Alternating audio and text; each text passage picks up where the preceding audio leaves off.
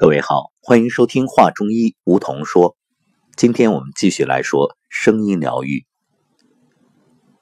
昨天已经讲到了，宇宙一切都是震动，所以声音通过这种音频的震动，可以疗愈你的身心，因为让你的身心达到一种同频的状态，不知不觉就把患病的位置的振频给提升了。因此，正确的方法自然可以让你越来越健康。那反过来呢？一些低频振动同样也在消耗你的能量，比如那些靡靡之音啊，或者是消极的文字、图书，包括电影等等。因此，不仅声音可以疗愈，其实一切都可以疗愈。只取决于你如何去选择，这就要求我们自己要加以判断和甄别。好，今天我们就接着来说声音疗愈的这个概念。你知道声音也可以出现画面吗？其实听完昨天的节目，各位已经能够想象到了，因为声音它是可以有图谱来表现的呀。那么世界上最古老的声音的画像。是一位瑜伽行者在深切的冥想中想象出来的印度冥想图，那就是一个由声音创造的曼陀罗。人类已知的最古老的神圣符号之一是生命之花，它可谓无所不包，是一种灵性符号，而且它是世界各地许多宗教的通用符号。你在世界各地的建筑与文化中都有可能找到它，它包含一切知识，阳性与阴性无所遗漏。生命之花是一种纯粹的意识火焰，在它的比例结构中涵盖了有关生命的每一种面相。有些人会叫它神圣声音的表现。出现在印度冥想图中的三角形。是用黄金树完美的结合在一起，也就是圆周率、黄金规律的基础。希腊哲学家毕达哥拉斯早就明了了声音与神圣的几何图形之间的关联，并且啊，这也早就被作者在书中描述了。宇宙经常向我们展示它不可思议的创造，在许多古老文明中，几何。被认为是宇宙创造的神圣象征。透过几何简单的比例划分，可以变化出万事万物的形态。神圣几何作为描述空间的一个基本形式，实际上是宇宙能量的结构，也是宇宙意识透过宇宙力量的自我显现。那么，既然这样的几何模式存在于万事万物之中，那我们是不是也可以理解为，它同样存在于人类的心灵之中呢？当内在心灵与外在世界相契合，那指向宇宙核心的几何正是回归的路标。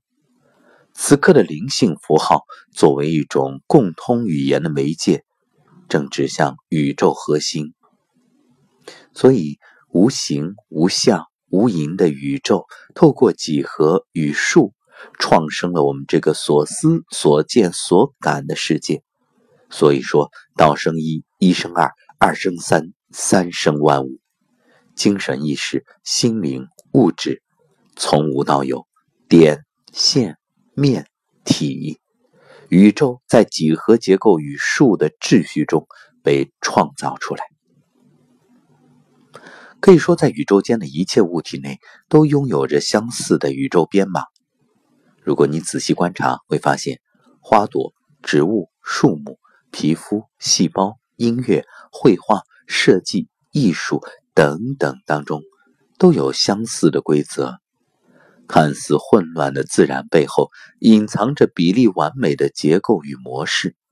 从显微镜下的晶体，到自然界中花瓣的数量以及排列方式。许多事物都清楚地显示了这种结构与模式确实存在。这种神圣的语言已经使用了数千年。希腊的哲学家和数学家们特别喜欢它。除了刚才所说的毕达哥拉斯，非常著名的还有柏拉图。柏拉图的对话录《提缪斯》就是关于神圣几何学的论文。他对神秘的亚特兰蒂斯岛的描述，看起来也应用了神圣几何学的符号。古希腊人确实曾通过描述所谓柏拉图固体的价值和特性。定义了他们与神和天堂的关系。犹太神秘哲学史应用神圣几何学的经典例子，是一种体现对神的洞察的宗教哲学体系。犹太神秘哲学在希伯来语里是“接受”，最初据说是只被选民所接受，因为隐蔽或秘密的语言只能被亲密的人知道。《达芬奇密码》一书通篇贯穿了神圣几何学的思想。兰登向索菲讲述的关于所罗门神殿的文字，就是利用了神圣几何学的知识。还有雅克索尼埃在临死前将自己的身体摆成五角星的形状，也是一个古老的神圣符号。作为一个符号学研究者，兰登在这方面是个专家。那么，同样，我们东方世界的太极图也是神圣的几何图形，里面蕴含着宇宙的信息和密码，千百年来已经成为中国文化的代表。所以你会发现，声音与神圣的几何之间有着千丝万缕的联系，它们可以互相印证，也同样可以相互影响。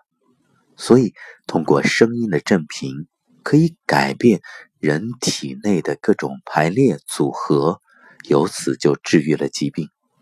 想想，这是不是很神奇呀？好，那么究竟怎么样来治愈相应的疾病？怎么通过声音来疗愈我们的身心呢？不着急，明天接着说。